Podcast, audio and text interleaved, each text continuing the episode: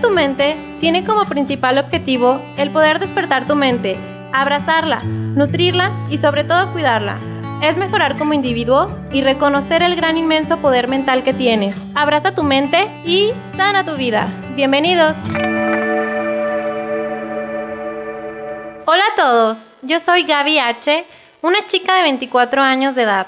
Soy ingeniera química y hoy estoy con unas enormes ganas y una felicidad tan inmensa de poder compartirles este gran espacio. Abraza tu mente, así lo quise nombrar, porque es un espacio íntimamente tuyo y ahora nuestro. Estoy muy bendecida y emocionada de formar parte de este gran y nuevo comienzo. Un proyecto personal que está dándole una nueva forma a mi vida y espero que lo sea para ti que me escuchas. La realidad hoy en día y con las situaciones que vivimos ante la pandemia del COVID-19 nos conllevan a estar en un estado pasivo o coloquialmente hablando, vivir dormidos. A vivir en automático y no disfrutar de la sencillez de la vida. ¿Por qué sencillez? Porque es tan fácil la vida que nos olvidamos de cómo vivirla. Suena raro, ¿no? Pues sí, la mayoría de la gente, ¿qué hace por vivir y disfrutar de la vida? Ok, regularmente siguen un patrón o una rutina habitual, como mejor se le conoce. Por ejemplo, algo tan sencillo como el despertar, comer, estudiar o trabajar, depende de cuál sea tu caso, no sé. Probablemente luego llegar a casa, cenar y dormir. Vaya vida. Pues sí, tristemente lo he vivido y vaya que eso no es vivir. Un pequeño tip que puede ayudar a variar y mejorar al menos un poquito tu rutina, entre comillas, es hacer algo tan pequeño pero a la vez tan significativo como lo es el poder del agradecimiento. Agradece tu vida, a quien tú quieras, a Dios, al sol, a los ángeles, a ti. Es decisión tuya, pero haz la prueba. Total, nada pierdes y en cambio tienes mucho por ganar. Escucha bien, hoy cómo te encuentras. ¿Hoy eres feliz? ¿Hoy estás triste, tal vez angustiado, desesperado o tal vez estresado, o sigues dormido. Solo quiero que te detengas un momento, unos minutos de tu vida y agradezcas la enorme bendición de estar vivo, de tener salud, de tener dónde dormir, de respirar, de tener un motivo de querer vivir tu vida. Bien me lo dicen o bien no lo dicen. Vida solo hay una. ¿Y tú? ¿Cómo deseas vivirla? Me encanta querer saber más acerca de la salud mental. Primeramente, ¿qué es la salud mental? Básicamente es el estado de bienestar psicológico, emocional y social de un individuo. La salud mental afecta la forma en cómo vivimos, cómo pensamos e incluso cómo nos sentimos e interactuamos. Tener una buena salud mental nos ayuda a tener una buena calidad de vida. Es de suma importancia estar conscientes de nuestra forma de vivir, nuestros hábitos, nuestro entorno, nuestra salud. Pero un momento, ¿te detienes a estar consciente sobre ello? ¡Tarán! Algo tan pequeño hace la diferencia. El primer paso es el más difícil de dar. Comencemos entonces. Me pregunto, ¿tengo una buena salud mental? ¿Cómo sé si tengo una buena salud mental? ¿Estoy consciente de mi salud mental? ¿De dónde parto o cómo comienzo? Después de no saber cómo callar los montones ruidos que hacía mi cabeza o mi mente, de no poder dormir por las noches e incluso en el día, de sentirme infeliz, de no sentirme plena, de sentirme estresada, fastidiada y sobre todo angustiada, me di cuenta que no, que no tenía una buena salud mental. ¿Cómo rayos voy a saber si tengo una buena salud mental? Si nunca he ido con un psicólogo, o tal vez sí, pero desistimos de ir a terapias, de intentar liberar esa situación familiar, laboral, económica, existencial, de liberar ese algo o alguien que a todos o a la mayoría nos atormenta, de esos fantasmas que nos aprisionan, que no podía quitar mi mente y que vivía en el pasado e incluso en el futuro pero ¿qué creen? Olvidé vivir mi presente. Cuéntame, ¿a ti te pasa?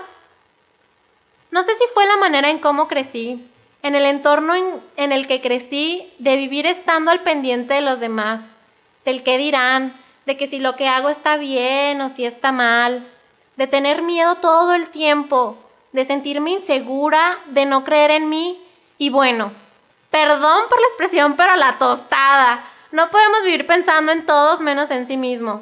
E incluso me di cuenta que no, no, no tengo una buena salud mental. ¿Cómo llegar y soltar todo con una persona que ni siquiera conocemos? Resulta difícil para muchos de nosotros llegar y platicar con un especialista en el tema, como un psicoanalista o un psicólogo. Para empezar, tenemos que borrar esos tabús de que ir con un psicólogo quiere decir que estás locuaz o que estás lurias. Loquito, pues. La sociedad, perdón, perdón, perdón. La sociedad se ha encargado de manchar o distorsionar la realidad. Ir con un psicólogo es bueno. Un psicólogo o psicoterapeuta es un profesional especializado en las áreas cognitiva, que, son los pensamientos, la afectiva, que son las emociones, y comportamental, que habla acerca de la conducta. Te voy a mencionar algunos de los beneficios que tienes al acudir con un psicólogo. 1 Tienes asesoramiento profesional. Ellos son especialistas de la salud mental. Están capacitados e interesados en entender el comportamiento o conducta de las personas. 2. Manejan confidencialidad en las sesiones. 3. Te enseñan herramientas para manejar conflictos sobre nosotros mismos. 4. Te ayudan a sentirte mejor. 5. Te ayudan a empoderarte frente a las circunstancias del día a día. 6. Te ayudan a mejorar tu calidad de vida. 7. No enfrentas solo aquellos problemas que te causan dolor o malestar. 8. Algo muy importante, no te juzgan. Cuando expresas cómo te sientes y liberas tu carga emocional, te sientes aliviado. A esto se le conoce como catarsis. Una palabra griega que se refiere a purificación y es usada en psicología para explicar el proceso de liberación de emociones negativas y sobre todo reprimidas. Así que yo te digo hoy, purifica tu alma, recuérdalo todos los días, purifica tu alma, purifica tu alma, purifica tu alma, conviértelo en decreto. Seguramente todos hemos escuchado alguna vez, Reconocer es el primer paso. Me agrada esta idea, pero para mí, en lo personal, comenzar. Abro paréntesis. Decidirte a hacerlo y o accionar. Cierro paréntesis. Ese es el primer paso. Es importante reconocer todo, tus emociones, tus sentimientos, tu manera de vivir, tu manera de pensar, tu manera de reaccionar, tu comportamiento tus sueños, tus planes, tus objetivos. ¡Wow, wow, wow, wow, wow! ¡Basta! ¡Stop! ¡Cámara! Demasiada información. Estoy leyendo. Mente, dame chance. Cállate, me estresas. ¿Cuánto ruido haces? No me dejas vivir el presente. Me quiero comer el mundo, chicos, pero un paso a la vez. Un paso chiquito, pero seguro. Pues sí, el ego cómo habla. ¡Qué pericones! ¿Qué es el ego?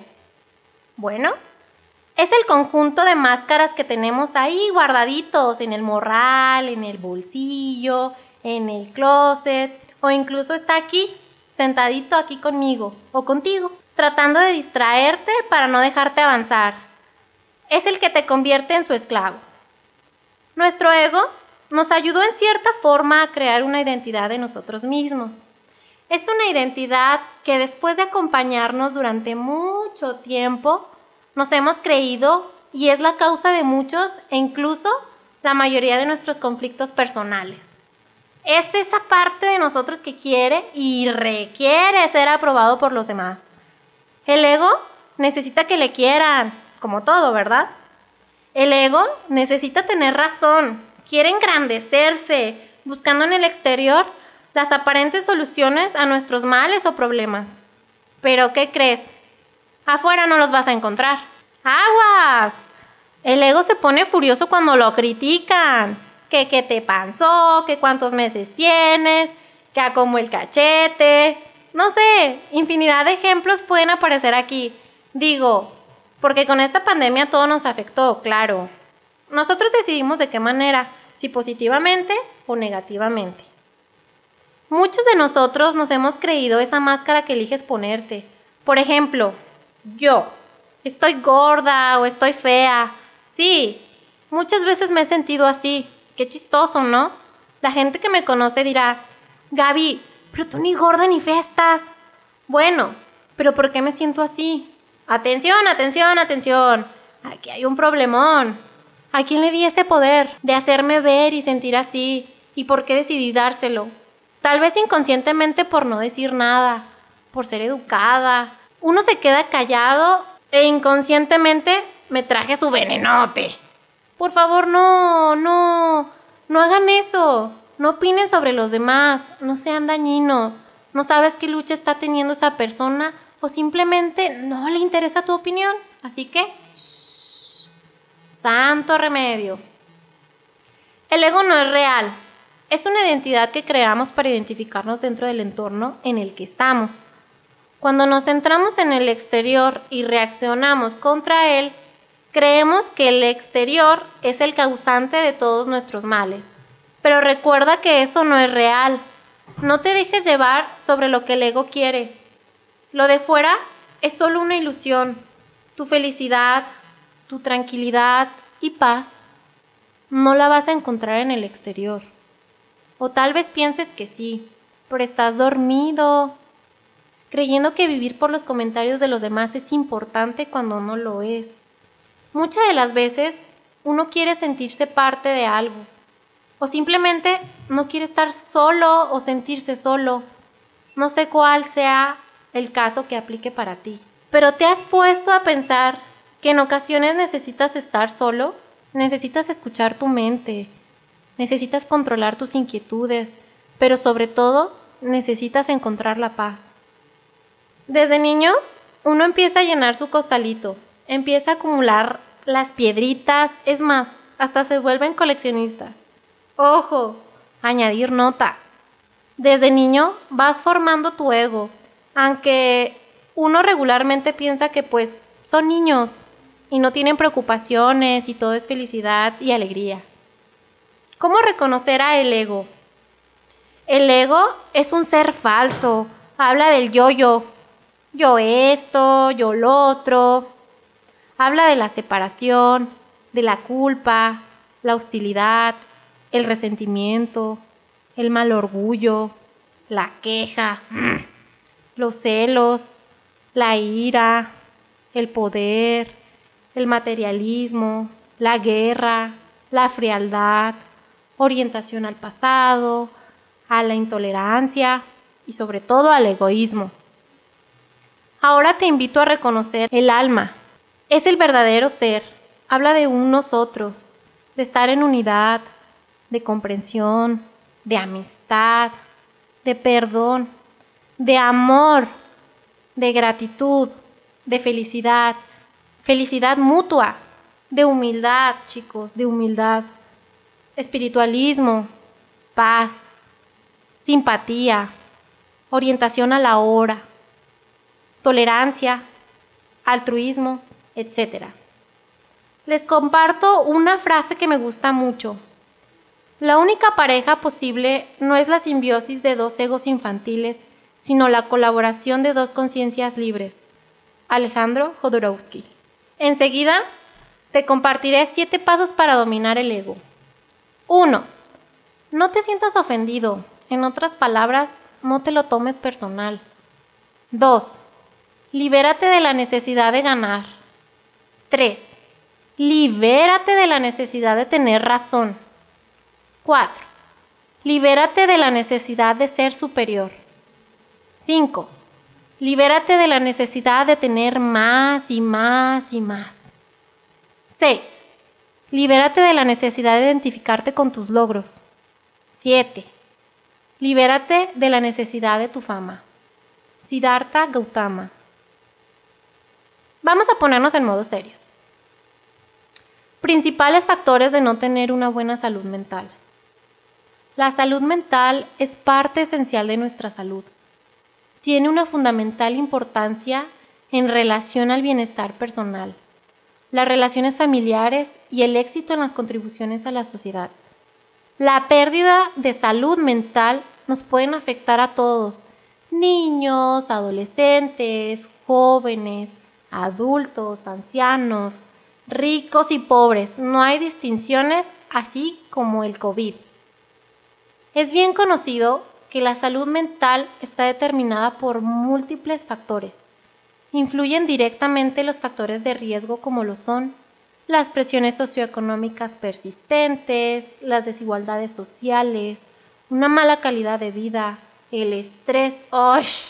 que como lo odiamos, los problemas económicos, la excesiva carga de trabajo, falta de descanso, tener siempre prisa, pero las pruebas más evidentes están relacionadas con los indicadores de pobreza y con el acceso limitado a la educación y la salud.